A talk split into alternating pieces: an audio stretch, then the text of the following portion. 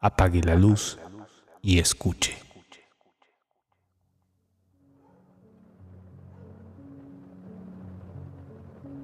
Esto le pasó a uno de mis primos que vivía en Michoacán, La Pujagua, para ser exactos, en alguna comunidad que se llama La Trampa.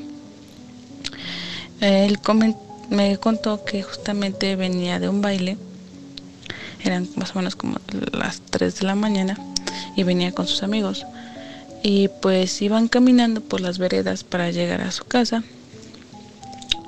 Y hubo un momento en que a lo lejos, entre los árboles, vieron a un caballerango, o sea, totalmente negro. Y pues la luz de la luna no favorecía mucho porque había muchos árboles.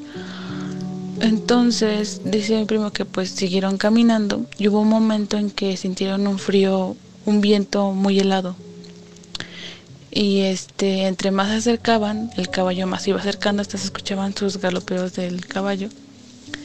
Y ya una vez que intersecaron los dos pues dice que el, el señor o el caballero simplemente les dijo qué valientes muchachos qué valientes y en ese momento mi primo y sus amigos dice que sintieron un escalofrío muy feo, muy horrible y que se quedaron totalmente estáticos sin poder moverse.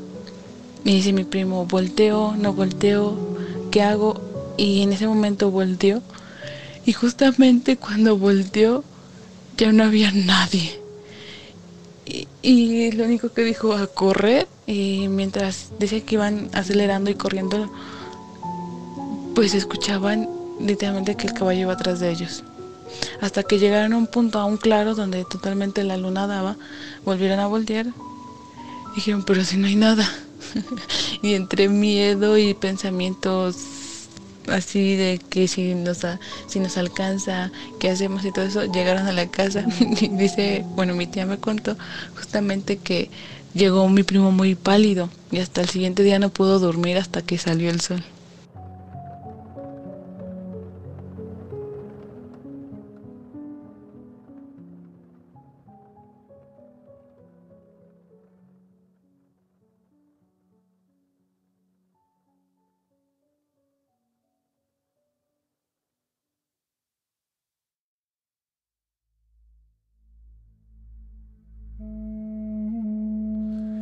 Oigan, este relato es súper tradicional, me gustó muchísimo. Lamentablemente no me comparte su nombre, la colega que, nos regala esta historia de sus primos de un lugar tan emblemático, ¿no? Que es Michoacán, Alpujagua, en este en esta comunidad llamada La Trampa. Y bueno, eh, me remitió a las hojas antiguas de Antonio Vanegas Arroyo, en donde se decía hace aproximadamente 120 años que eh, una mujer bonita sedujo a una persona en un baile, la llevó a una vereda y después lo metió al, infierno, ¿no? A la, boca del infierno, que es un relato, se le podría ¿no? leer como un relato de la Cueva de las Maravillas, una cueva de sal si puedes, este tipo de historias a donde te llevan a, algún lugar, pero acá es un relato de charro negro, ¿están de acuerdo? Este personaje que eh, pues ronda por toda Latinoamérica porque es importante eh, esta situación de precaución en los caminos, esta necesidad de estar al pendiente y también de castigar, porque fíjense qué interesante cómo a los primos se les está de cierta manera castigando porque están yendo a un baile.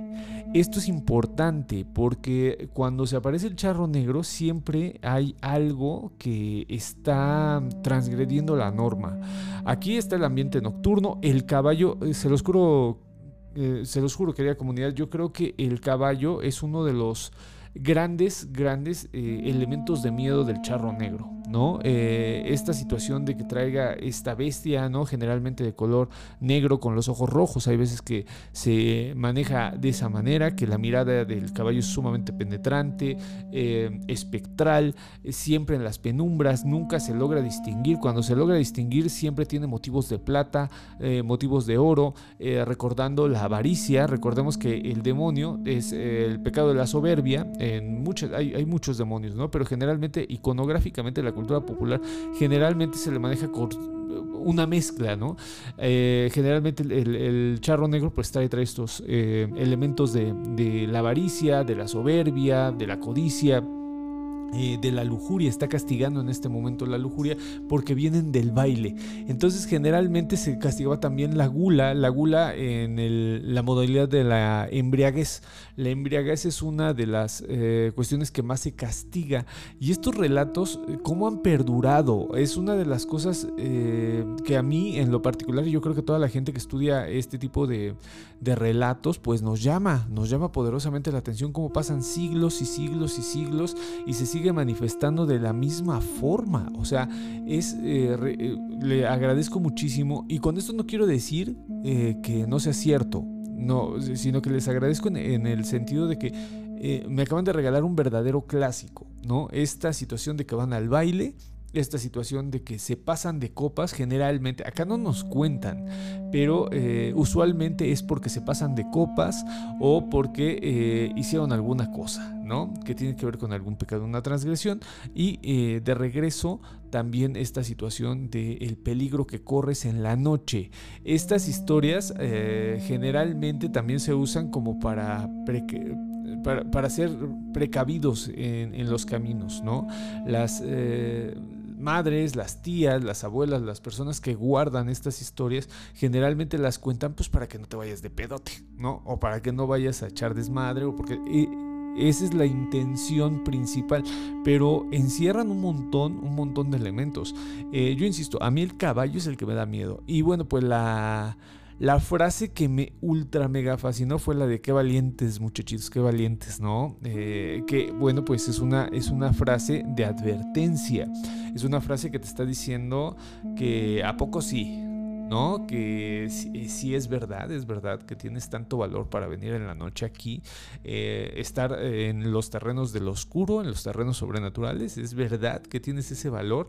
Y bueno, pues el castigo, que es esta situación de eh, no poder dormir, de no tener... Em, vamos, es un tipo de enfermedad que les da, se les presenta por medio del insomnio, a veces no pueden ni comer, eh, hay muchos relatos que dicen que pasan días, aquí nos dicen pasó un día, no, hay gente que tiene experiencias sumamente más violentas y bueno, pues duran semanas. ¿eh? Eh, por eso les digo, o sea, no estoy diciendo que no sea verdad, lo que estoy diciendo es que los relatos van en, distintas intensidades. ¿no? Y son experiencias completamente auténticas. Y es que pónganse a pensar cómo ha de ser volver de un baile en una, pues, en un, en un espacio en donde la noche todavía está reinando, ¿no? Estos espacios como Tlalpujagua, eh, como Contepec, eh, de donde es la familia de mi esposa. Eh, todavía reina la noche. Es, es, verdad que en ciertas comunidades todavía eh, no les roban el cielo, todavía no les roban estos momentos de luna llena en donde se pueden apreciar cosas. ¿no? Ahora imagínense ustedes cuando no hay luna y cuando el cielo está completamente oscuro y tú estás caminando estas veredas en donde todo te puede pasar un relato, un señor relato, un verdadero clásico. Les agradezco muchísimo a los que me mandaron, a la que me mandó el relato y a los que lo vivieron, que le dieron chance, ¿no? Que le dieron chance de contarlo porque es una joya y qué bonito. Se lo voy a mandar incluso a, uno de mis amigos que seguramente les va a gustar y que también los estudia. Eh, bueno, pues yo les agradezco muchísimo. Gracias, gracias por compartirme sus relatos. Estoy muy contento, querida comunidad, eh, por cómo ha ido creciendo el, el canal. Y bueno, pues ahí vamos paso a pasito, pero sin traicionar la esencia que es el estudio, el análisis y no nada más irnos con la sensación que está, está muy chingona, o sea, contar los relatos y eso está padrísimo, pero también meterle un poquito de, fondo, de contexto, de análisis, pues no, no viene tan mal, ¿verdad? Es, es bonito hacerlo y creo que en ese aspecto creo que todavía soy el único que lo hace.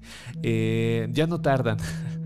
Así como empezaron de poquito a poquito a copiar un poquito el formato, ya no tardan en llegar más pero eh, acá fuimos de los primeritos que lo hicimos y es un honor que, estén acá.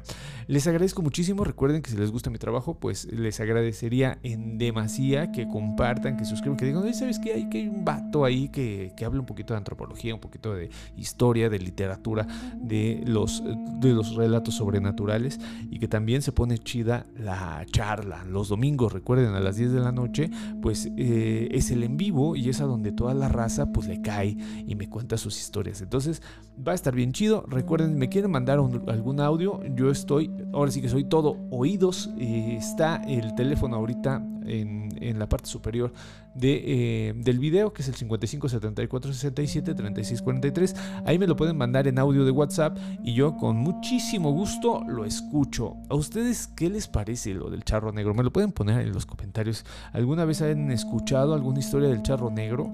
¿Les ha pasado que les... Eh, cae la noche en algún lugar desolado y todo puede pasar, pueden ver cosas. También los nahuales aparecen a esa hora, ¿no? En esos espacios nocturnos.